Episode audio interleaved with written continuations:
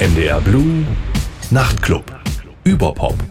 Herzlich willkommen beim Nachtclub Überpop auf NDR Blue. Mein Name ist Birgit Reuter alias Biggie Pop und mein Gast heute Michael Michi Kröger, Lehrer für Deutsch und Geschichte an der Ida-Ehre-Schule in Hamburg. Und vor allem hat er 2021 Deutschlands erste Hip-Hop-Klasse gegründet. Vier Stunden pro Woche stehen die vier Elemente des Hip-Hop auf dem Lehrplan. Rap, DJing, Breakdance und Graffiti. Und im Stile des fliegenden Klassenzimmers ging es sogar bis nach New York. Also sozusagen Street Credibility statt Spröder Schulstoff. Es geht darum, wirklich fürs Leben zu lernen. Es geht um Identität, Selbstausdruck und soziale Verantwortung, also um das Lernen auch mit und durch Popkultur. Über all das werde ich mit Michi Kröger reden. Jetzt aber erstmal zur Einstimmung ein Song von einem Schüler an der Ida-Ehre-Schule, Long J, Lass uns gehen.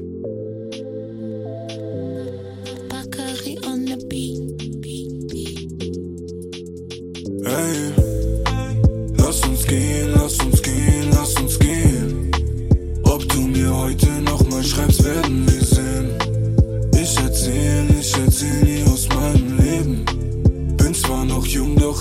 einiges geschehen. Lass uns gehen, lass uns gehen, lass uns gehen. Ob du mir heute nochmal schreibst, werden wir sehen. Ich erzähl, ich erzähl dir aus meinem Leben. Bin zwar noch jung, doch es ist einiges geschehen. Ich staun sich langsam Tränen in deinen Ocean Eyes. Erinnern uns an Nächte in meinem Bett zu zweit. Babe, von den ganzen Wein sind wir komplett verfallen. Bin sicher, unsere Liebe wird die Wunden heilen. Voll, check dein Insta. Licht nimmt, draußen wird es finster. Komm, nee, mach jetzt. Ich hab Papes und Tipps, dann nonstop. Kein Bock, Stimmung kippt zu schnell, ja. Komm, ich kann schnell, hab Sehnsucht, ja. Fühl mich los wie in Seenot, ja. All die Worte aus Wehmut, ja. Die hilft mir, wenn es weh tut. Lass uns gehen,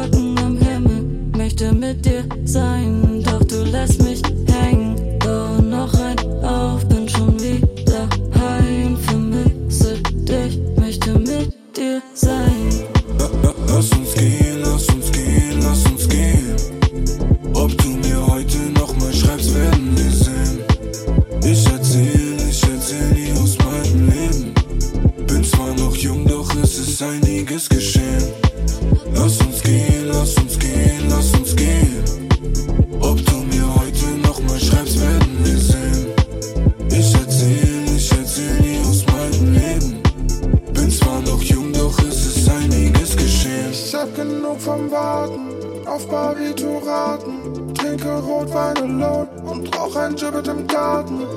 Ich flücht mich in die Leere und fühle mich dann schwerelos. Ja, ja.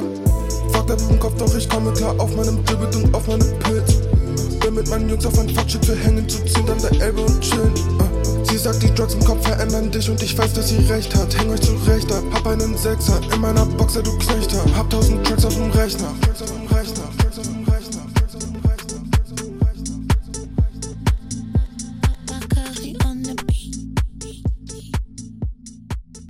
Zwar noch jung, aber es ist einiges geschehen. Long J mit dem Song Lass uns gehen. Ein ehemaliger Schüler der Ida Ehre Schule. Mein heutiger Gast Michi Kröger ist Lehrer dort und er hat die erste Hip-Hop-Klasse Deutschlands gegründet. Darum geht es heute beim Nachtclub über Pop mit Biggie Pop am Mikrofon. Hallo Michael, herzlich willkommen. Moin, vielen Dank für die Einladung. Micha, der eben gehörte Song, der ist quasi noch vor der Hip-Hop-Klasse, vor der Gründung entstanden. Wieso hast du uns den mitgebracht in die Sendung? Ganz genau, das war quasi ein Schüler meiner allerersten Klasse, wo ich zum allerersten Mal Klassenlehrer war an der Ida-Ehre-Schule, Jules. Liebe Grüße an der Stelle. Und wir haben leider bei den aktuellen Schülerinnen und Schülern der Hip-Hop-Klasse haben wir schon Songs. Die haben äh, jetzt ein Album tatsächlich aufgenommen, zwei Schüler der Klasse äh, Kus und Jazz, auch an der Stelle liebe Grüße, aber die sind noch nicht veröffentlicht. Und deswegen habe ich gesagt, okay, wir brauchen irgendwie einen Song von einem Schüler dieser Schule, von einem Schüler, mit dem ich gearbeitet habe und über dem wir quasi dann so den Einstieg haben in das Thema Hip-Hop-Klasse, weil aus dieser Zeit ist quasi diese Idee von mir, Hip-Hop als Unterrichtsfach in die Schule zu bringen und daraus hat sich das letzten Endes entwickelt. Und ich glaube, wenn Jules die Chance gehabt hätte, der hätte definitiv die Hip-Hop-Klasse gewählt und besucht und dann wäre er eben einer der ersten Pioniere und Pionierinnen gewesen. So hat er das Pech gehabt oder das Glück gehabt, ein bisschen vorher die Schule schon zu verlassen und jetzt eben diese großartige Musik zu machen. 2021 ging es los mit der Hip-Hop-Klasse. Wie ist das alles gestartet? Was hast du da auf den Lehrplan gepackt? Wie hast du dich an die ganze Sache so rangetastet? Also gestartet ist es tatsächlich schon zwei Jahre vorher mit der Idee und der Ablehnung weil die Schulleitung sehr lange gesagt hat, nee, das machen wir nicht. Okay. Und ich bin also von Tür zu Tür getingelt über meine Abteilungsleitung und es kamen immer wieder Sätze wie, ja, nenn es doch Kunstprofil, ihr macht doch da was mit Graffiti oder nenn es doch Sportprofil, ihr werdet doch da tanzen oder nenn es doch Lyrikprofil, weil es ist doch Rap. Und das hat mir nicht gepasst, weil wenn man Hip-Hop wirklich versteht und wirklich versucht zu durchdringen, dann ist es eben eine Kultur und dann ist es eben das, was du in der Einleitung so schön gesagt hast, diese vier Elemente und sogar noch das fünfte Element letztendlich Knowledge als Wissen, das eben vermittelt wird über dieses Klassenmotto, das wir auch haben, each one teach one. Also die Idee, jeder kann jedem etwas beibringen und jeder kann von jedem etwas lernen. Und für mich war klar, nee, das wird Hip-Hop heißen und ich mache das nicht ohne und es wird nicht irgendwie abgewandelt oder irgendwie abgeschwächt. Und es hat tatsächlich zwei Jahre gedauert, bis die Schulleitung eingelenkt hat und gesehen hat, okay, da kommt jede Woche wieder, er schreibt jede Woche wieder eine E-Mail. Lassen wir es ihn versuchen. Und tatsächlich hat die Schulleitung dann relativ schnell gemerkt, dass funktioniert. Und Jugendliche, die vorher überhaupt nicht motiviert waren, zur Schule zu gehen und die teilweise wirklich auch Schwierigkeiten hatten in der Schule und sogenannte Problemfälle waren, sind auf einmal gerne dahin gekommen, haben sich auf einmal damit identifiziert und haben etwas gefunden, was sie selber in ihrem Leben begleitet und warum ihnen Schule auf einmal wichtig ist. Und das hat sich jetzt über diese zweieinhalb Jahre, die wir das jetzt machen in dieser Klasse, wahnsinnig entwickelt. Und mittlerweile ist die Schulleitung größter Fan, das muss man auch ganz klar sagen, und unterstützt an allen möglichen Punkten. Und ähm, es ist jedem klar, warum das genau eben die Hip-Hop-Klasse ist und nicht irgendwas anderes. Ja, die Hip-Hop-Klasse, das ist jetzt eine zehnte Klasse mittlerweile, die auch dieses Jahr dann ihren Abschluss findet. Und ihr hattet wahnsinnig viele Gäste auch, weil du hattest mir im Vorfeld erzählt, es geht auch darum, eben vielfältige Lebensgeschichten, Berufswege, Vorbilder aufzuzeigen. Wer war da alles so zu Gast bei euch in der Hip-Hop-Klasse als Coach, Lehrerin, Lehrer als Vorbild? Ganz genau. Also es geht so ein bisschen, wir haben das früher mal Nachhaltigkeit am Menschen genannt. Also dass man nicht nach drei Jahren sagt, okay, das war irgendwie ganz cool, wir haben Hip-Hop in der Schule gemacht, sondern dass man ganz, ganz viele Lebensentwürfe kennenlernt, ganz viele unterschiedliche Wege mitkriegt und auch merkt, es muss nicht immer der gerade Weg sein.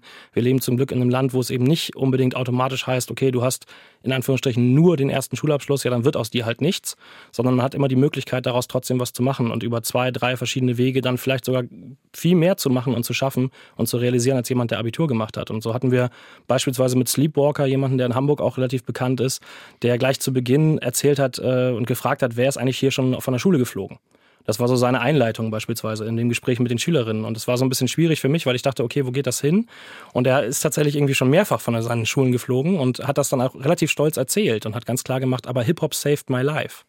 Und wenn es damals sowas gegeben hätte wie eine Hip-Hop-Klasse, dann wäre er wahrscheinlich nicht von der Schule geflogen, sondern dann hätte er genau das da ausleben können. Und wir haben ganz, ganz viele unterschiedliche Gäste gehabt, tatsächlich aus verschiedenen Bereichen. Jetzt war gerade Eva Ries da, langjährige Managerin vom Wu-Tang Clan beispielsweise. Wir haben eine sehr gute Kooperation und Partnerschaft mit Nico Backspin, der uns schon diverse Male besucht hat. Wir haben musikalische Gäste gehabt wie Young Crime hier aus Hamburg, jemanden, der auch mich über Jahre schon begleitet als guter Freund äh, mit Redchild gearbeitet im Projekt zu Hamilton. Da warst du ja auch mit dabei, hast das auch mitgekriegt. Und haben in Berlin Leute getroffen, haben in Frankfurt Leute getroffen, also namentlich Silla, Kitty Cat in Berlin und Celo und Abdi in Frankfurt beispielsweise.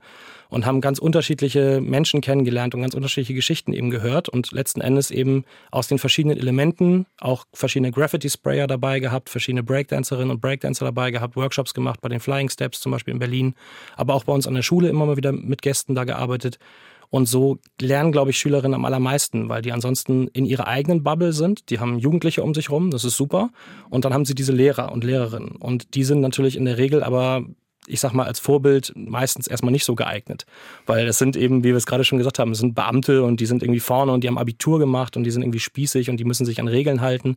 Und ich glaube, also aus der eigenen Schulzeit raus, so viele eigene Lehrerinnen als Vorbilder nehmen, das macht man nicht. Und irgendwann kommt man in die Phase, wo die Eltern als das vielleicht auch nicht mehr taugen weil man eben in die Pubertät kommt und dann sagt man sich, okay, jetzt möchte ich gerne andere Vorbilder kennenlernen. Und dann ist es eben wichtig, in der heutigen Zeit nicht nur Social Media dieses Feld zu überlassen und zu sagen, ja, dann such dir jemanden bei TikTok, den du gut findest, sondern eben auch wirklich Leute kennenzulernen. Und zum Beispiel jemand wie Torch, den die Schülerinnen vorher gar nicht kannten, obwohl sie sich für Hip-Hop interessieren, aber der natürlich eine ganz andere Generation bedient, der ist mittlerweile Papa Torch. So, der ja, war wunderbar. dreimal da und mittlerweile, wenn der reinkommt, es wird applaudiert, der wird in den Arm genommen und dann erzählt der alte Mann vom Feuer. Und das ist so ein bisschen ja. der Spirit, der dann rüberkommt. Und ich glaube, das ist eben was Einzigartiges, was viel, viel mehr gemacht werden sollte in Schulen. Dass es eben nicht nur immer zielführend sein muss und nicht nur mal nach Lehrplan gehen muss, sondern auch so ein bisschen über den Tellerrand hinaus und eben eine Lebensbildung darstellen soll für die Schülerinnen und Schüler.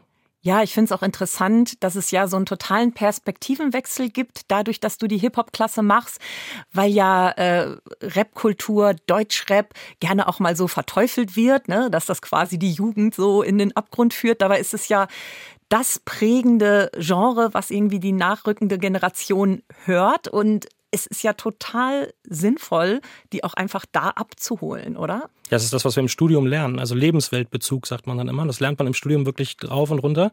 Und am Ende des Tages ist der Lebensweltbezug dann irgendwie sowas wie, wir gucken uns mal ein YouTube-Video an. Und das soll dann Lebenswelt sein, weil Schülerinnen gucken ja auch YouTube. Und das reicht mir nicht. Und deswegen ist Hip-Hop als größte Jugendkultur der Welt, aber mittlerweile eben auch als Mainstream-Kultur. Also ich meine, wir reden hier gerade bei NDR Kultur irgendwie über, über oder NDR Blue darüber, was eine Hip-Hop-Klasse macht. Das heißt im Endeffekt, das ist wirklich im absoluten Mainstream angekommen. Das ist nicht mehr in irgendeiner Schmuddelecke. Und ich finde es ganz wichtig, wir hatten neulich mal darüber gesprochen, wenn man in eine, in eine Party reinkommt und sagt, okay, ich höre Rap, dann ist es immer noch so, dass viele Leute das erstmal so ein bisschen beäugen und sagen, hm, na, weiß ich nicht, das könnte genau das sein, was klischeehaft viele Menschen im Kopf haben. Und das ist aber mittlerweile überhaupt nicht mehr zeitgemäß. Also es gibt so viel unterschiedliche Musik, so viel Hip-Hop-Musik, die sich in ganz verschiedenen Genres auch speist und ganz verschiedene Künstlerinnen und Künstler, die äh, großartige Sachen machen. Natürlich gibt es auch Gewaltverherrlichendes, natürlich gibt es auch Sexistisches und äh, Rassistisches im, im Hip-Hop. Und genau das thematisieren wir und genau darüber sprechen wir. Und das äh, arbeiten wir auf und man stellt relativ schnell fest, dass die Jugendlichen das gar nicht so cool finden, wie man immer denkt, sondern die finden das, wenn sie dann das sich angucken, sagen sie, nee, das ist irgendwie gar nicht cool. Und wenn man ihnen Alternativen bietet und ihnen zeigt, hey, guck mal, nicht pädagogisch wertvolle Inhalte, sondern einfach gute Inhalte. Inhalte, wo man sagt, Mensch, damit kann ich mich identifizieren, das holt mich in meinem Leben ab, das betrifft mich in irgendeiner Form, das spricht mich an. Dann finden die auf einmal ganz andere Vorbilder und ganz andere Ideen. Und ich glaube, das ist ganz wichtig, dass man nicht diese, diese Scheuklappen aufsetzt und sagt, nee, Hip-Hop ist was Schmuddeliges, das wollen wir nicht. Sondern im Gegenteil, Hip-Hop ist da, man muss es akzeptieren, das ist im Mainstream mittlerweile. Und man muss damit arbeiten. Und das ist ganz wichtig für mich. Ja, einige Songs, die auf dem Lehrplan stehen bei euch, die hören wir uns in dieser Sendung auch an. Jetzt aber erstmal zu Torch oder Papa Torch, wie ich jetzt gelernt habe. Und zwar mit einer biografischen Nummer von seinem Soloalbum Blauer Samt aus dem Jahr 2000 in deinen Armen.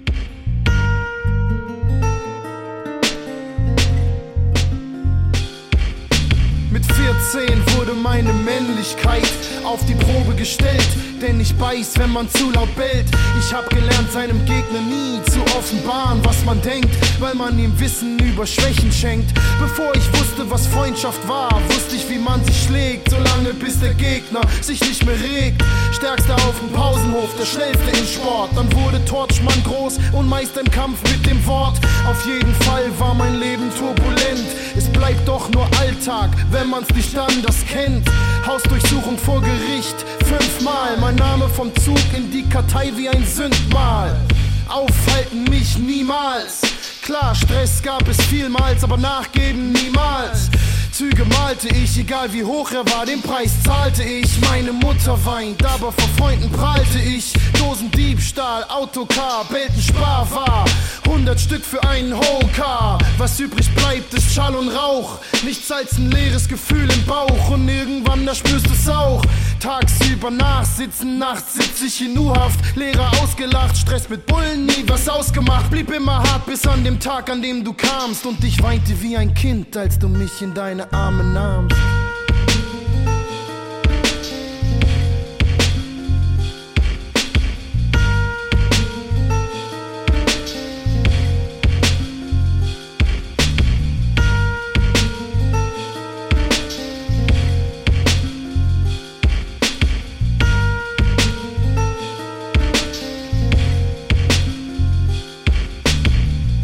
So hardcore, kam mir so hart. War nur ein Spiel und selbst es täglich viel. Unterschrieb Verträge, brachte Erträge, brach Verträge, brach Vertrauen, sprach mit Frauen, schlaf mit Frauen, bin fort im Morgengrauen. Ich wollte es wissen und nun hab ich mein eigenes Leben auf dem Gewissen. Ich hab so viele Herzen zerrissen, Gewissheit tut so weh, vor Schmerzen auf die Lippen gebissen. Gewiss, ich hab belogen, betrogen, beschissen, hab die Schule geschmissen und auf den Staat geschissen. Ein Mann gegen den Rest der Welt. Es tut mir leid, ist nur eine Frage der Zeit, wann selbst der Beste fällt. Was mich nicht tötet, macht mich stark. Sagte ich zu mir, als ich sogar wie eine Kakerlake in der Gosse lag. Ich hatte nie Angst, nichts konnte mir passieren und niemand konnte mir imponieren. Aber was hatte ich denn noch schon zu riskieren? Und nun hab ich Todesangst, Angst, dich zu verlieren. Schwäche zu zeigen, verletzbar zu sein. Es war immer mein größter Albtraum, ersetzbar zu sein. Ich wollte immer einzigartig sein. Und nun hab ich's geschafft, in deinem Herz ist nur Platz für ein. Du machst mir Angst, dieses Glück ist neu für mich. Wenn du vorbeigehst, dann tanzt die Schönheit an sich. Schmieg mich an dich, unter deine Flügel, leg mich zu dir. Ein Mensch bist du nicht, sonst hättest du nicht so viel Geduld mit mir. Du gibst meiner Seele Ruhe. Liebe ist Frankreich und Paris, das bist du. Manu Manara, die Antwort auf die Frage, Mann, der beste Beweis dafür, wie wunderschön Gott zeichnen kann. Ich war so schwach, bevor du kamst und fühlte mich so stark, als du mich in deine Arme nahmst.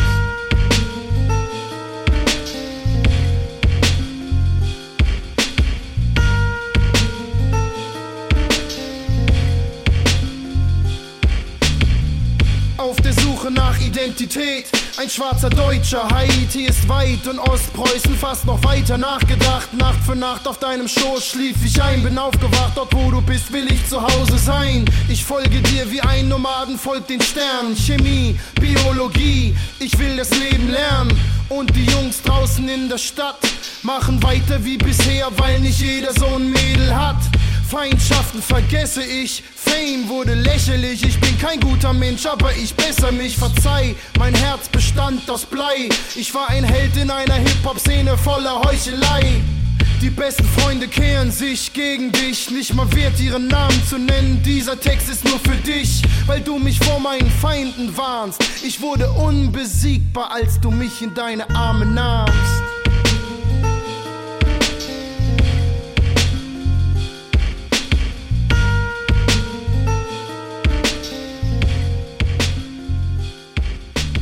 Torch in deinen Armen. Hier beim Nachtclub Überpop mit Biggie Pop am Mikro. Zu Gast ist Michi Kröger, Gründer von Deutschlands erster Hip-Hop-Klasse. Torch, haben wir gerade schon gehört, ist Pate dieser Klasse. Michi, warum hast du ausgerechnet diesen Track mitgebracht?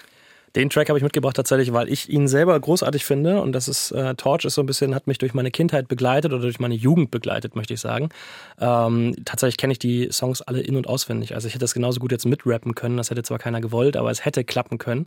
Und für mich war es ein großes Anliegen, Torch irgendwann in diese Klasse zu bekommen. Und ich habe seinen Manager sehr sehr lange genervt. Ähm, Torch wohnt in der Schweiz, muss man dazu wissen. Also das ist nicht mal eben so neben, nebenan.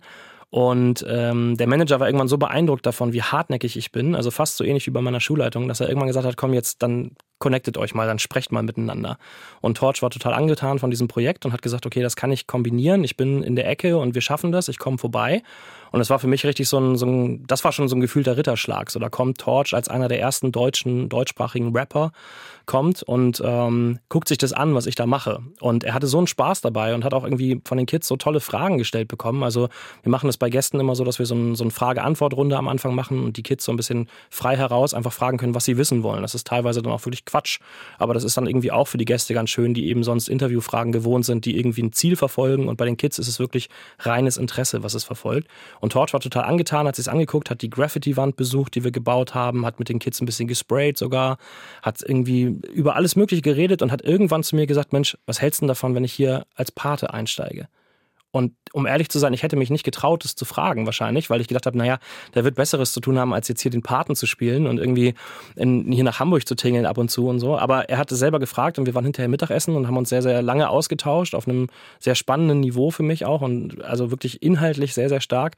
Und dann haben wir uns die Hand gegeben und haben gesagt, Mensch, dann bist du jetzt der Pate dieser Klasse. Und dann haben wir uns beide gefragt, was heißt das jetzt eigentlich? Und bis heute haben wir keine richtige Antwort darauf gefunden. Aber er ist der Pate dieser Klasse und er hat uns auf jeden Fall den Weg bereitet und hat viele Ideen mit reingebracht.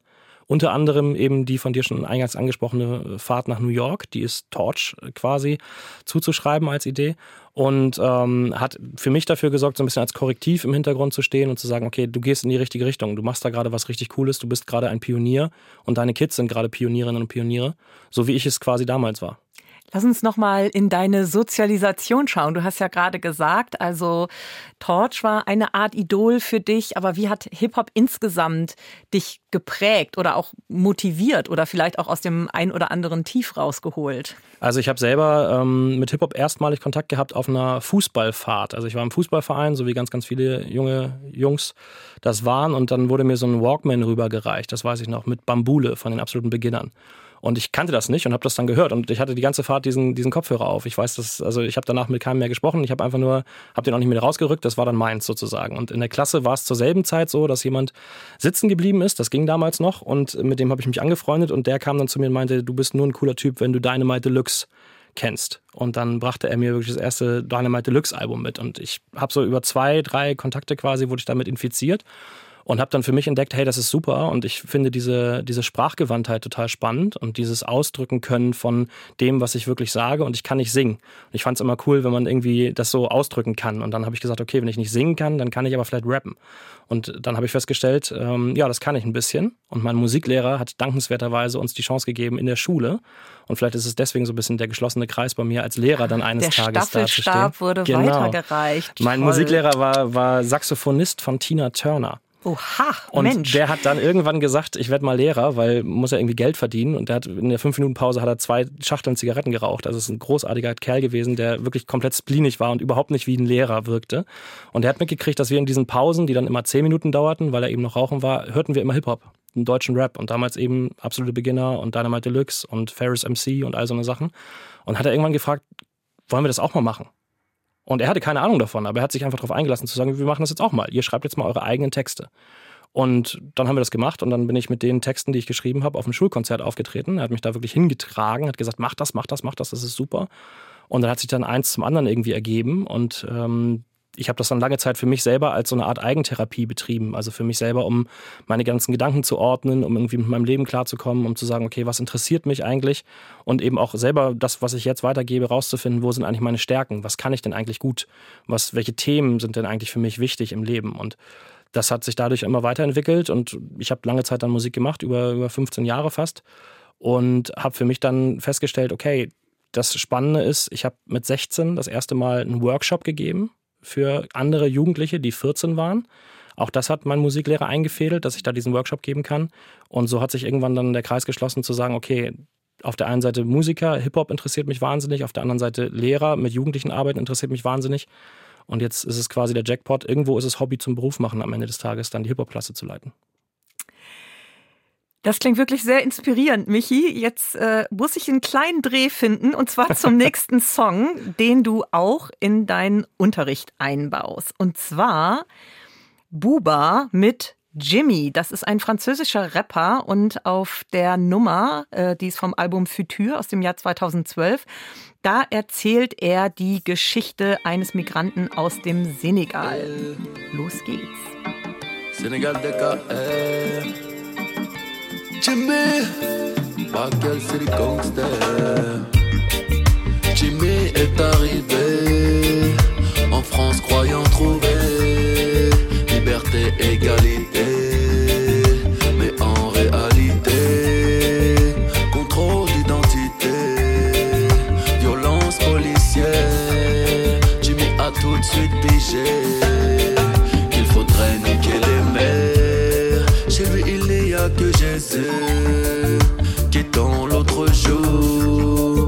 Jimmy prend son revolver, surveille au jour le jour. Il apprend que dans la vie, pour y arriver, faut prendre des risques. Que lorsqu'on s'appelle Jimmy, on a rarement ce que l'on mérite. La force et la souffrance des pères, de ça que l'on mérite. Il ne verra pas la fin du film, ne sera pas dans le générique. Ben Jimmy ne sera jamais démuni, préfère la prison à vie, comme aux États-Unis. Jimmy veut être le meilleur, qu'on ne puisse pas rivaliser. Il vit le crime en musique, malhonnêtement équalisé. Jimmy n'a pas peur du shérif, il est de l'autre côté,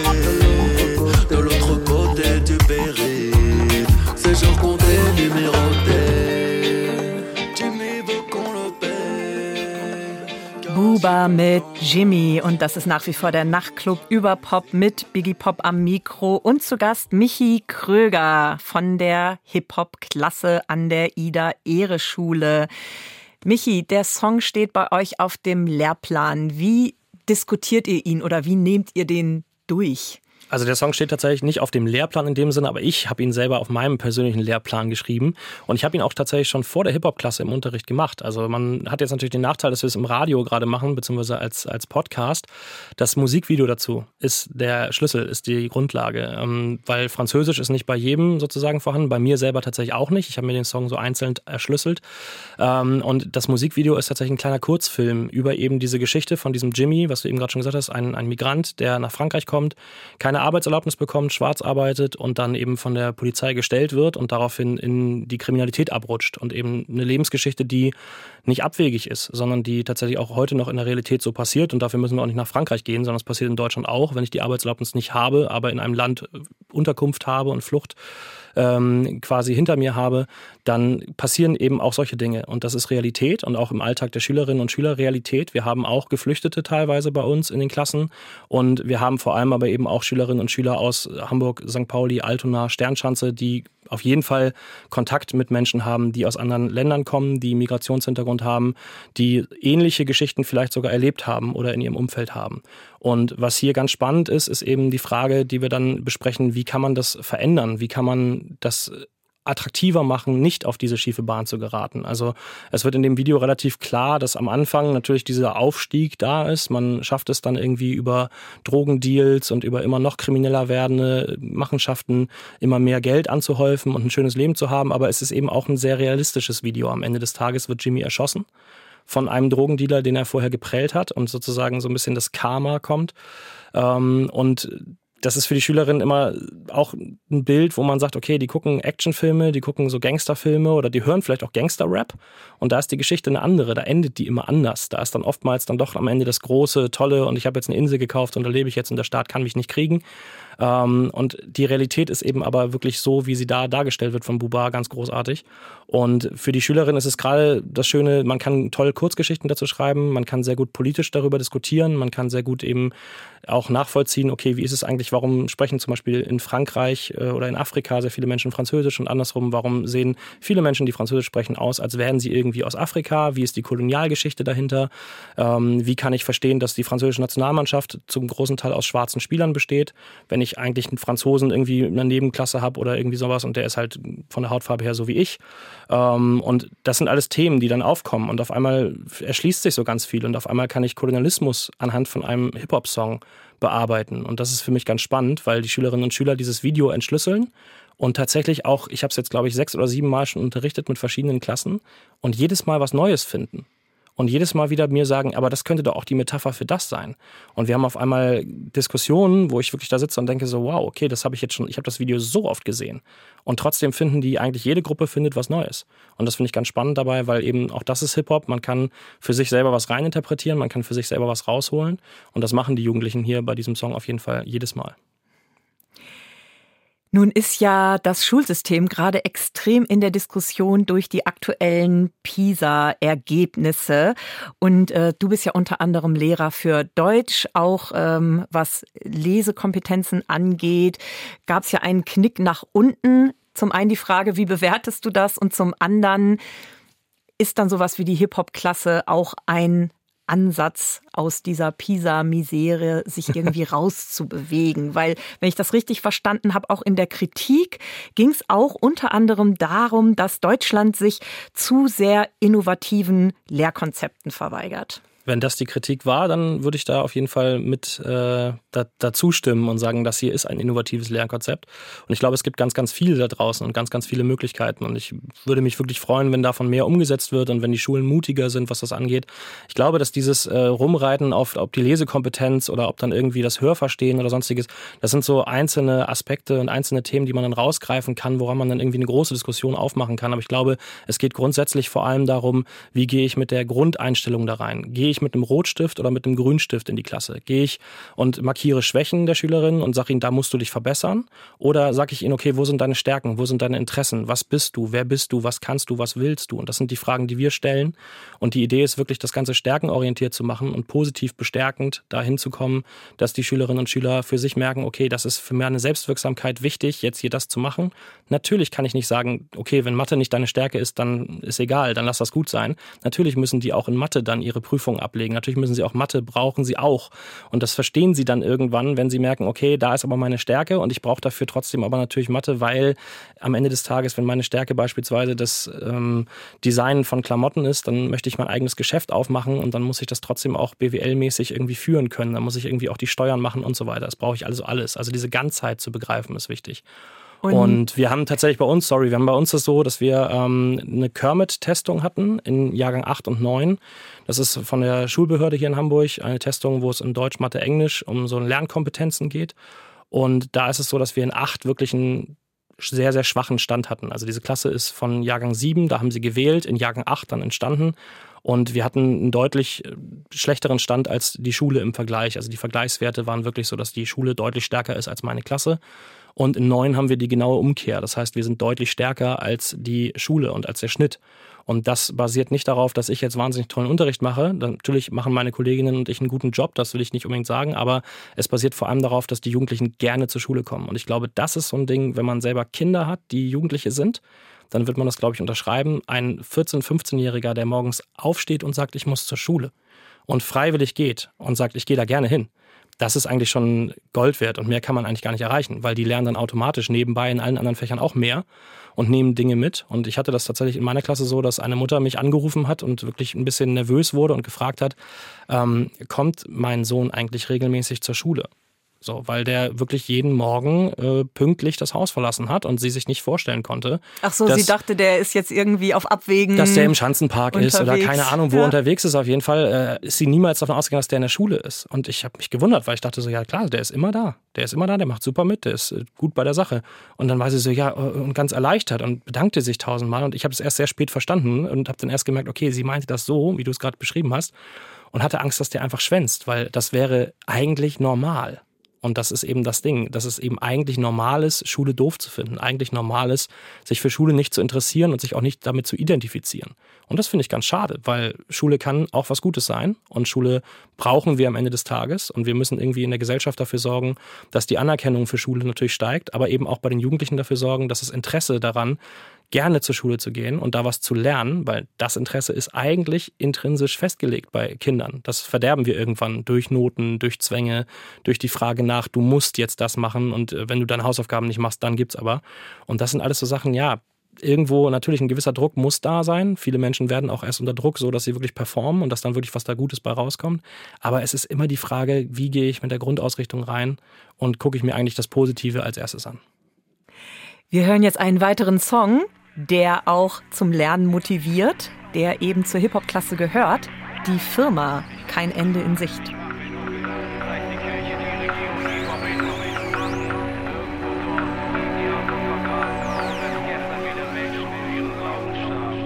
Und jetzt wisst ihr, warum unsere Alben so düster waren. Die Gefahr war spürbar nah, bevor man den Fall der zwei Brüder sah. Ich schreib darüber schon seit Jahren, bevor uns Panik überkam. Der Glaube ist stark, doch Religion wird zum Traumata. Im Glauben und Vertrauen auf Allah kapern heilige Krieger, Menschen und Flieger, denn es hieß von hier direkt ins Paradies. Die traurige Wahrheit ist, der Koran verbietet Selbstmord. Wer lügt, wer verschleiert, wer sagt die Wahrheit und wer hält Wort.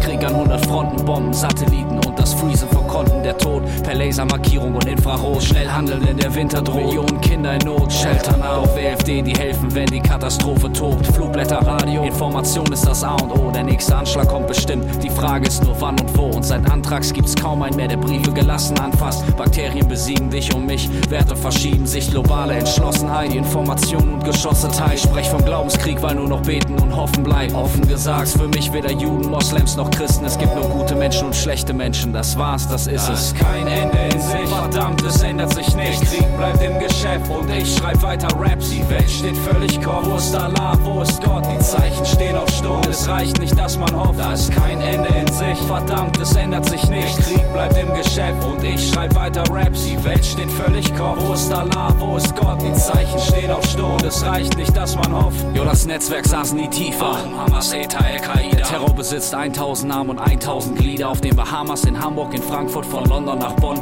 Unsere Augen und Gebete ruhen jetzt auf Arafat und Sharon. Das Schicksal Palästinas hält her für den schwarzen Dienstag. Somit wird der Krieg einiger, weniger zum Kriege vieler. Diese Schlacht ist psychologisch, weil der freie Wille bedroht ist. Amerikanische Truppen imitieren den Stil der Taliban. Die Welt steht Kopf. Dein Nachbar könnte ein Schläfer sein. Ein Grund mehr, ihn kennenzulernen. Leute, ihr müsst euch näher sein. Zurückhaltung zu üben kann momentan nur ein Fehler sein. Ihr müsst den Geist für Neues öffnen und ich hoffe, ihr seht das ein. Dass es anders gehen kann, sieht man im Adaba und Amman. Christen und Moslems leben als Nachbarn unterm Schutze des Islam. Bevor die Kreuzritter kamen, tauschte man Wissen und Wahn, tauschte man Bibeln und den Koran. Von Jerusalem bis Afghanistan. Damals waren es Päpste, heute sind's die Leute um Bin Laden, die versprechen, dass das Paradies mit offenen Armen wartet. Die Rollen wechseln, aber das Resultat bleibt das gleiche. Im Namen Gottes oder Allahs gehen Verblendete über Leichen. Da ist kein Ende in sich. Verdammt, es ändert sich nicht. Krieg bleibt im Geschäft und ich schreib weiter Raps. Die Welt steht völlig Kopf. Wo ist Allah, wo ist Gott? Die Zeichen stehen auf Sturm. Es reicht nicht, dass man hofft. Da ist kein Ende in sich. Verdammt, es ändert sich nicht. Krieg bleibt im Geschäft und ich schreib weiter Raps. Die Welt steht völlig Kopf. Wo ist Allah, wo ist Gott? Die Zeichen stehen auf Sturm. Es reicht nicht, dass man hofft. Und in Hausnummern und Quersummen schlummert die 23. Ob man das abtut oder Angst kriegt, bleibt weiter Sache der Ansicht. Der Überwachungsstaat droht, warnt uns der Chaos Computer Club. Im Zuge von Terror und Krieg werden alte Ziele realisiert. Da ist so viel Druck von allen Seiten, die Fakten und Zeichenkurs im freien Fall. Laut Hawkins bleibt nur die Ausreise ins All. Komm, sag schon, weitet sich der Krieg aus. Die Antwort rückt immer näher. Biochemische Waffenprogramme im Irak und in Nordkorea. Wir müssen jetzt alle einen kühlen Kopf bewahren. Die USA wollen für Bin Laden sicher kein Verfahren.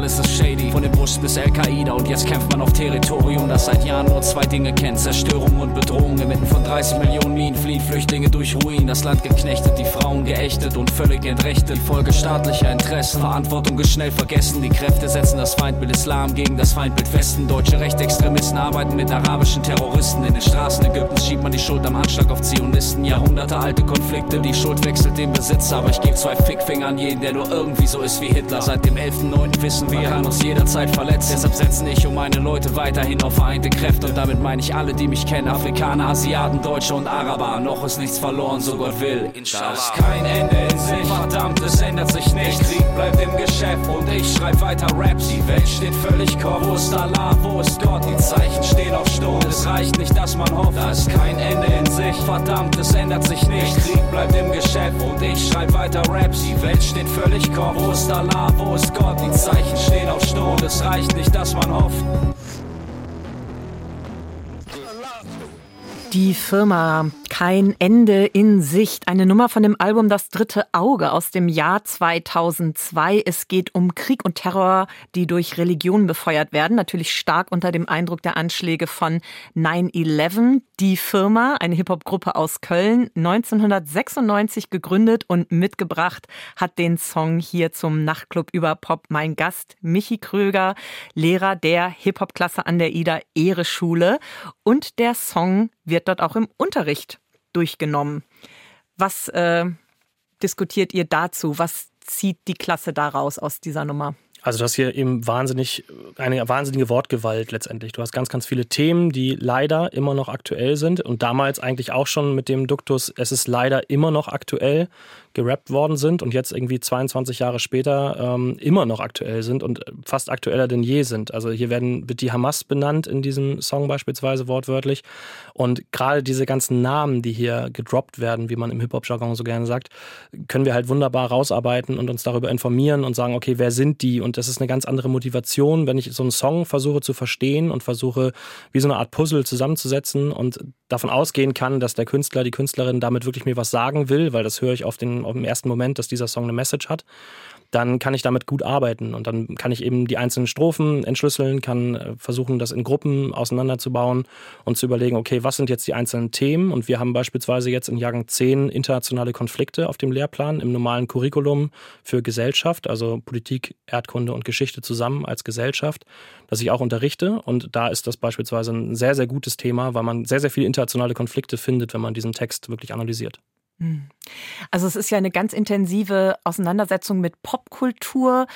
Hast du dann auch die Auffassung, Popkultur, Hip-Hop kann im Endeffekt gesellschaftlichen Wandel motivieren, also auch bei den Jugendlichen angefangen? Ich glaube, Hip-Hop ist gesellschaftlicher Wandel. Also ich glaube, daraus ist es entstanden. Und wenn wir, wir haben zum Beispiel auch The Message von Grandmaster Flash and the Furious Five, haben wir auch gehört und haben auch analysiert, was da drin steckt. Das ist natürlich dann in Englisch und auf Englisch wieder ein bisschen schwieriger für die Schülerinnen und Schüler. Aber auch das sind schon die Anfänge der Hip-Hop-Kultur sozusagen, basieren auf gesellschaftlichem Wandel. Es geht darum, dass Jugendliche, dass Menschen, die abgehängt sind, von der Gesellschaft nicht wahrgenommen werden, sich eine Stimme verleihen, aus sich heraus selber etwas erschaffen. Und das ist gerade Hip-Hop. Und das ist das, was für die Jugendlichen auch heutzutage ganz oft wieder das Gefühl ist. Ich werde gar nicht gehört, ich werde gar nicht irgendwie wahrgenommen. Und ich verschaffe mir Gehör durch ein Graffiti, ich verschaffe mir Gehör durch einen Tanz, ich verschaffe mir Gehör durch einen Songtext. Und damit kann ich mich ausdrücken. Und da finde ich auf einmal zu mir selber und dann merke ich auf einmal, dass auch von anderen Seiten irgendwie das wahrgenommen wird und auf einmal eine Wertschätzung da ist. Und man sagt, Mensch, toll, das ist ja irgendwie fast Kunst, was du da machst. Und das ist halt eben viel, viel mehr als nur Kunst im Endeffekt, sondern es ist eben nicht Kunstunterricht, wo man irgendwie das Bild malt, was dann irgendjemand vorgegeben hat, sondern es ist wirklich aus einem selbst entwickelt. Und das ist, ein, glaube ich, ein ganz, ganz hoher Wert, den man in der Schule sehr selten erstellen kann, weil es eben Lehrpläne gibt, weil es eben auch Zwänge gibt, an die man sich halten muss. Aber Hip-Hop ist eben als Schulfach da, um diese Zwänge so ein bisschen aufzubrechen, um die Möglichkeit zu geben, sich selbst da drin zu finden. Du hattest ja auch schon erzählt, es geht darum, den Jugendlichen dann eben andere und unterschiedliche Lebensentwürfe aufzuzeigen. Jetzt kommt ja die erste Hip-Hop-Klasse, also die Pionierinnen-Klasse, äh, diesen Sommer dann zu einem Ende. Gibt es auch schon so Prognosen von den SchülerInnen, dass sie vielleicht irgendwas in die Richtung beruflich machen wollen, da motiviert, inspiriert sind? Oder wäre das noch zu früh? Das weiß ich gar nicht. Das ist auch gar nicht das Ziel tatsächlich. Es geht gar nicht darum, dass jetzt alle am Ende Rapper oder Breakdancer werden. Das wäre ganz schlimm, wenn das die Idee wäre. Es geht wirklich darum, über den Tellerrand hinaus zu gucken, Kontakte zu knüpfen, was nicht unwichtig ist in der heutigen Gesellschaft und auch gerade in der Berufswelt wichtig ist. Und eben zu merken, okay, was sind meine Stärken? Und selbstbewusst zum Beispiel in ein Vorstellungsgespräch zu gehen, weil man weiß, ich kann was. Ich habe zum Beispiel ähm, die Erfahrung gemacht, dass ich von einer wildfremden Gruppe gebreakdanced habe und die sind völlig ausgeflippt. Und mit diesem Selbstbewusstsein gehe ich dann rein in ein Gespräch, gehe ich rein in eine Prüfung, gehe ich rein in einen Vortrag. Das hilft mir auf allen Ebenen. Und das heißt im Endeffekt, ob da jetzt jemand nachher Rapper wird oder nachher irgendwo Kunstausstellungen betreibt und Graffiti-Art macht oder was auch immer, das ist nicht das Ziel, das weiß ich nicht. Das kann durchaus sein. Da sind ein paar wirklich talentierte junge Menschen dabei, die, wenn sie das weiter verfolgen, mit Sicherheit in der Richtung auch Erfolg haben werden und für sich was finden werden. Aber wir wissen alle, dass in dem Sektor ganz, ganz viele verschiedene Variablen noch dazugehören und dass nicht immer nur Talent entscheidet, sondern ganz viele andere Dinge dann auch wichtig sind. Deswegen die Prognose kann ich nicht stellen. Die Prognose, die ich stellen kann, ist, als wir angefangen haben, hatten wir acht Schülerinnen, die keine Schulabschlussprognose hatten. Also von denen klar war, die gehen ohne Schulabschluss von der Schule. Mittlerweile haben alle ihren ersten Schulabschluss geschafft. Die allermeisten schaffen auch den zweiten und wir haben aktuell wirklich eine große Zahl von Jugendlichen, die sogar eine Sekt 2 Prognose haben, sagen wir, also eine Prognose für die Oberstufe des Gymnasiums quasi. Und das ist ein großer Wandel, der stattgefunden hat. Wir haben auch Schülerinnen dabei, die, die tatsächlich zu der Gruppe gehörten, keine Abschlussprognose und jetzt die Prognose für die Sekundarstufe 2 haben, die also in diesen zweieinhalb Jahren einen großartigen Wandel geleistet haben und die selber für sich festgestellt haben, warum mache ich das hier eigentlich? Und auf einmal ein Ziel haben. Und ich glaube, das sind so wichtige Dinge, die wir versuchen, damit irgendwie unter die Schülerinnen zu bringen. Also ein großer Schub in Sachen Selbstermächtigung und ich denke, eine riesige Motivation war auch die Reise in die USA nach New York. Darum wird es gleich gehen. Jetzt hören wir aber noch mal einen Song, Tonbandgerät mit Happiness Comes in Waves und da kommt auch schon die schöne Zeile vor: Träume werden wahr und zerfallen zu Staub. Ja, ja in Amerika. Ein Song aus dem Jahr 2022. Happiness comes in waves.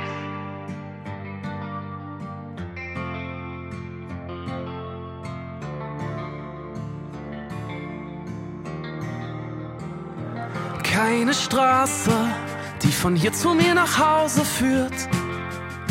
Das ist ein anderer Himmel. Es tut gut, sich zu verlaufen. Und alles ist so anders, vielleicht hört das hier auf. Träume werden wahr und zerfallen zu Staub, ja, ja. In Amerika. Wie weit muss man reisen? um das hier zu begreifen. Heute tut es weh und morgen ist okay. Happiness comes in waves. Hat jemand an die Wand gesprayt? Es kann nicht immer. Ebbe es kann auch Flut sein. Happiness comes in waves. Hat jemand in LA gesprayt? Ey, bald wird sich der Wind drehen. Dann kommt eine Welle und wird mich mitnehmen. Denn Happiness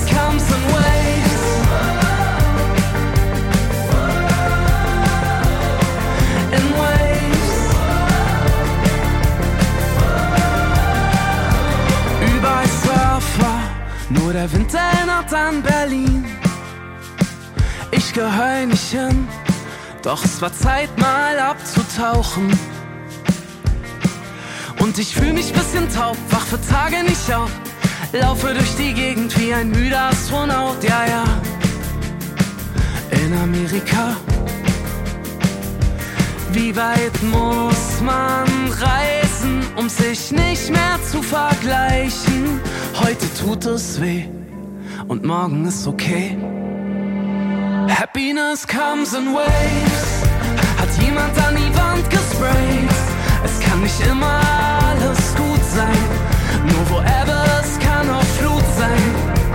Happiness comes in waves, hat jemand in LA gesprayt. Ey, bald wird sich der Wind drehen, dann kommt ne Welle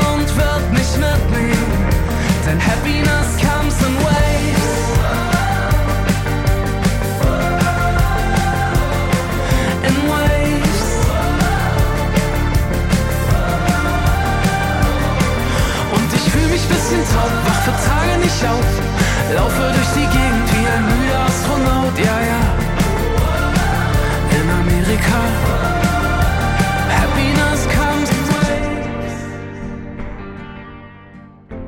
Der Nachtclub über Pop mit Biggie Pop am Mikrofon und Tonbandgerät. Happiness comes in waves. Zu Gast Michi Kröger von der Hip-Hop-Klasse an der Ida-Ehre-Schule in Hamburg. Warum hast du uns diesen Song mitgebracht? Ich glaube, im Vorfeld hast du mir auch schon angedeutet, es gibt eine persönliche Verbindung zu Ole Specht, dem Sänger von Tonbandgerät. Genau, ich dachte mir, wenn ich im Radio bin, dann möchte ich auch noch persönlich jemanden grüßen und in dem Fall nicht meine Mutti, sondern Ole Specht eben. Mit dem habe ich tatsächlich studiert. Der ist auch Lehrer oder hat zumindest Lehramt studiert. So richtig Lehrer geworden ist er, glaube ich, nie so, sondern er ist dann eben Musiker geworden und eben der Frontmann von Tonbandgerät. Und für mich ist der Song insofern wichtig, als dass ich in der Zeit, in der der Song für mich aufgeploppt ist, auf einmal bei YouTube. Ich weiß gar nicht, ob er in der Zeit rausgekommen ist, aber du sagst gerade 2022, von daher kann es sein, haben wir diese Projektfahrt ähm, nach New York geplant. Und wir waren tatsächlich so weit, dass alles eigentlich in trockenen Tüchern war. Wir hatten einen unterschriftsreifen Vertrag für ein Sponsoring vorliegen, das die kompletten Kosten übernommen hätte. Und 14 Tage nachdem dieser Vertrag vorlag, war der Elternabend, bei dem wir das dann bekannt geben wollten. Und dann ist dieser Vertrag geplatzt. Also 14 Tage vor diesem Elternabend standen wir mit exakt 0 Euro Finanzierung da. Und, hatten, und die Flüge waren aber schon gebucht? Nee, es war noch nichts oder? gebucht, okay. aber es war klar, dass wir jetzt buchen müssen. Und mhm. du musst zu diesem Elternabend, muss sozusagen klar sein, wo geht die Reise hin. Weil dann ja auch gegebenenfalls die Eltern eben mitfinanzieren müssen oder eben Anträge schreiben müssen oder irgendwas in der Richtung und vor allem natürlich auch wissen wollen. Im Februar war das, wo geht's denn in sechs Monaten, wo fliegt denn mein Kind hin oder wo fährt es denn hin? Im Normalfall fährt man halt irgendwo hin. Und Torch hatte die Idee mit dieser Reise nach New York, weil er gesagt hat, okay, 50 Jahre Hip-Hop-Kultur, was ist das Größte, was du mit der ersten deutschen Hip-Hop-Klasse machen kannst? Was ist nicht zu toppen? Und dann habe ich ihn angeguckt, wie so Bahnhof, und dann hat er gesagt, ja, nach New York fliegen. Und ich habe gesagt, ja, klar. Und wer finanziert das? Ja, das ist dann dein Problem, das musst du dann gucken. Und wir haben dann irgendwie so ein bisschen rumgesponnen und es ist aber so in meinem Kopf geblieben. Und dann habe ich wirklich ausgelotet und habe mit ein paar Leuten gesprochen. Und mit je mehr Leuten ich sprach, umso öfter kam der Satz, hä, das ist doch nicht komisch, das ist doch total sinnlogisch. Der Spanisch-Leistungskurs fährt auch nach Barcelona. So, und der Französisch-Leistungskurs fährt nach Paris. Warum sollt ihr nicht nach New York fahren? ist doch klar. Und dann war ich so, okay, gut, aber wenn das alle so sinnlogisch finden, dann muss ich jetzt noch jemanden finden, der es finanziert. Und wir haben tatsächlich eine Gruppe von Leuten gefunden, von Partnern und Sponsoren gefunden, die es dankenswerterweise gestemmt haben. Und wir haben es auf einmal möglich gehabt. Und auf einmal war so dieses, okay, das ist Realität. Wir machen das wirklich. Und wir fahren da wirklich hin. Und die Augen und Gesichter der Eltern und auch der Schülerinnen äh, werde ich mit Sicherheit mein Leben nicht vergessen, als wir das bekannt gegeben haben. Also ich kann mir auch vorstellen, dass es gerade für die Jugendlichen ja nochmal eine riesengroße Motivation und ein riesengroßer Energieschub war, überhaupt dieses so groß denken zu können, also dass du so groß denkst, dass Torch so groß denkt und dass sie dann eben nach New York fliegen können, dass das ja auch absolut lebensprägend ist, oder? Einfach zu sehen, das ist jetzt möglich. Ja, ganz genau, das ist die, die Idee dahinter. Ich habe zwei Zitate, die ich in dem Zusammenhang immer gerne verwende, von It Was All a Dream aus dem alten Biggie-Klassiker zu There's Nothing You Can't Do aus ähm, Empire State of Mind von Alicia Keys. Und das ist so ein bisschen die Reise gewesen, die wir gemacht haben. Von die Schulleitung sagt, nee, das macht ihr nicht. Ähm, das ist keine gute Idee, das ist pädagogisch nicht wertvoll. Zu, wir sind zum 50-jährigen Jubiläum dieser Kultur an einer Community High School in der South Bronx, an der Mount Haven Community High School, im Hip-Hop Therapy Programm von JC Hall und arbeiten mit den Jugendlichen vor Ort und den Jugendlichen aus Hamburg, aus der ersten deutschen Hip-Hop-Klasse zusammen. Und ich glaube, das ist das, was es nachher ausgemacht hat, dass man eben sagt, okay, das ist ein interkultureller Austausch. Das ist äh, weit größer, als ich mir das hätte jemals vorstellen können, als ich die Idee Hip-Hop-Klasse hatte. Und es ist natürlich für die Jugendlichen noch dazu, das Gefühl zu haben, eine Projektfahrt nach New York gemacht zu haben in der zehnten Klasse. Ähm, das ist gigantisch. Das kann man, glaube ich, gar nicht in Worte fassen. Und ich habe auch immer gesagt, die werden mit Sicherheit noch ein paar Jahre brauchen, um das zu realisieren, was sie alles gemacht haben in diesen drei Jahren und eben unter anderem diese Fahrt nach New York auch. Und was genau habt ihr in New York alles gemacht? Äh, wie lange wart ihr überhaupt da? Wir waren eine ganze Woche da tatsächlich und wir haben drei Tage dieser Woche wurden wir begleitet von einem Kamerateam, haben darüber auch eine Dokumentation gedreht, die jetzt auf einem Abschlussabend auch präsentiert wird im Abaton Kino in Hamburg und haben an diesen drei Tagen wirklich volles Programm gehabt. Also haben eine Hip-Hop-Hash-Tour gemacht ähm, durch Harlem, durch die Anfänge in Harlem quasi von Leuten geführt, die wirklich auch da mitgemacht haben, vor 50 Jahren dabei waren sozusagen schon, als diese Kultur gegründet wurde, haben da einen Olympioniken aus dem nächsten Jahr oder aus diesem Jahr mittlerweile, ist 2024, kennengelernt, der für Puerto Rico im Breakdance antritt in Paris. Der hat dann mit den Kids da gebreakt in Harlem, ähm, waren in, bei unserem Partner Snipes mehrfach in verschiedenen Stores, haben dort Leute kennengelernt, äh, Rockefeller beispielsweise ist ein B-Girl aus den ersten Tagen der Hip-Hop-Kultur, aufgewachsen in New York, in der Bronx und ähm, sind unter anderem eben in dieser Mount Haven Community High School gewesen. Das war, glaube ich, ganz prägend für alle, weil wir da eben Jugendliche kennengelernt haben, die quasi wirklich am ganz anderen Ende der Welt mit derselben Kultur versuchen, ihr Leben in den Griff zu kriegen. Und im Prinzip genau das machen, was wir machen, mit dem Unterschied, dass sie eben in der South Bronx aufwachsen und dass sie eben schon von drei Schulen geflogen sind und dass sie eben eigentlich keine Perspektive mehr haben. Und dass es da jemanden gibt, der sagt, okay, ich nutze diese Kultur dafür, um hier Therapie zu machen. Und im Prinzip mache ich nichts anderes, nur dass wir es hier eben noch das Glück haben, dass wir es als Schulfach haben und dass die Jugendlichen das eben freiwillig wählen können. Und was war so das Feedback von den Schülerinnen und Schülern, auch als ihr wieder da wart? Also was waren so die Learnings, wie man immer so schön sagt, oder das, was sie so am meisten bewegt hat äh, an dieser Reise? Also pädagogisch gesprochen ist das Hörverstehen im Englischen meiner Klasse deutlich besser geworden, hat mir gerade meine Englischkollegin bescheinigt, weil die sich tatsächlich alle natürlich vorher ganz schön, ähm, ich sag mal, ganz schön nervös geworden sind, weil auch die Border Control ist nicht ganz ohne und wenn man nach Amerika einreist und gerade mit einer Jugendgruppe, wir haben das sehr lange geprobt, wir haben Rollenspiele gemacht, wir hatten alle alle möglichen Sätze vorbereitet. Also die haben sehr, sehr viel Englisch vorher gesprochen und haben dann auch vor Ort viel Englisch gesprochen. Und eine Schülerin kam zu mir im Flur im Hostel in New York und sagte zu mir, hey, Herr Krüger, das ist total krass, ich verstehe hier alle. Und das finde ich ist eine ganz krasse ähm, Selbsterkenntnis, weil man sagt, okay, ähm, dieses ganze Englischunterricht, du hast vielleicht schlechte Noten im Englisch, aber im Endeffekt, du verstehst alle Amerikaner, die mit dir Englisch reden. Und ähm, dazu kommen natürlich ganz, ganz viele Erlebnisse, die festgehalten worden sind in dieser Doku, die festgehalten worden sind auf Smartphones, die den Kids einfach keiner mehr nehmen kann. Michi, ich bedanke mich ganz, ganz herzlich, dass du zu Gast warst hier in der Sendung. Der Nachtclub Überpop neigt sich dem Ende. Ich möchte mich ganz herzlich auch bedanken bei der Technik, bei Martin Trautwetter. Und Michi, du hast noch einen Song mitgebracht und zwar von Sting, Shape of My Heart. Erzähl doch noch mal ganz kurz, warum es der dann zum Abschluss jetzt sein soll. Da kann ich ein kleines Experiment machen. Erstmal vielen Dank für die Einladung. Sehr, sehr, sehr gerne. gerne. Hat großen Spaß gemacht. Ähm, das Experiment würde heißen, man müsste sich jetzt mal vorstellen, man selber wäre Lehrkraft. Man fliegt völlig absurd mit 20 Jugendlichen, für die man die absolute volle Verantwortung trägt, in einen Transatlantikflug nach Amerika macht, eine Woche lang in New York ist und kommt dann zurück. Und man sitzt in diesem Flugzeug zurück, alle anderen um einen rum schlafen und man selber fällt auf, einem selber fällt auf einmal ein, man hat ja noch ähm, seinen Kopfhörer, man hat ja noch sein Handy, man könnte sich ja Musik anhören, die nicht das Bordradio ist, was grausam war auf diesem Flug. Und man nimmt diese Kopfhörer, die schallgeschützt sind, setzt sie auf und hört als allererstes diesen Song und merkt auf einmal, okay, es ist geschafft. Es fällt einem so eine Last von den Schultern und man merkt auf einmal, okay, jetzt sind wir gleich in Amsterdam. Das war der Moment, wo wir wirklich das erste Mal wieder Land sozusagen unter uns hatten nach dem Transatlantikflug und dann lief dieser Song und das wird für mich auch ein Moment sein, den ich wahrscheinlich nicht vergessen werde, genau wie die letzten zweieinhalb bzw. drei Jahre mit der Hip-Hop-Klasse. Vielen Dank, Michi. Biggie Pop am Mikrofon sagt Ahoi und Tschüss mit Shape of My Heart von Sting.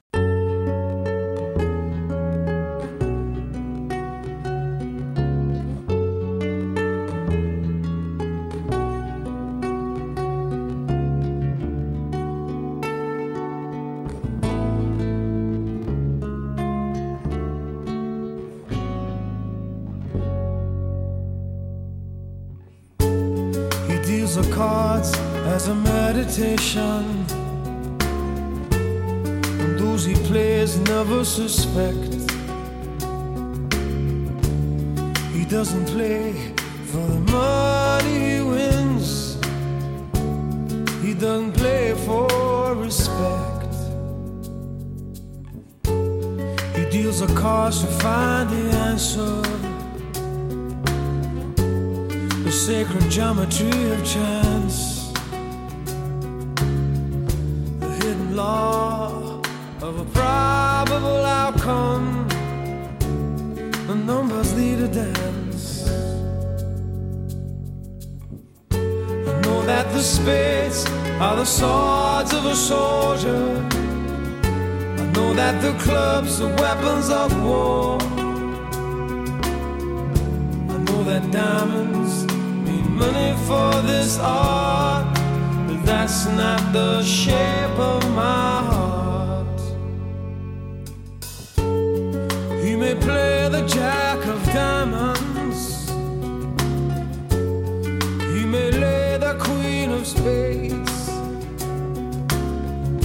he may conceal a king in his hand while the memory of it fades. Know that the spades are the swords of a soldier. I know that the clubs are weapons of war. I know that diamonds mean money for this art, but that's not the shape of my heart. That's not the shape.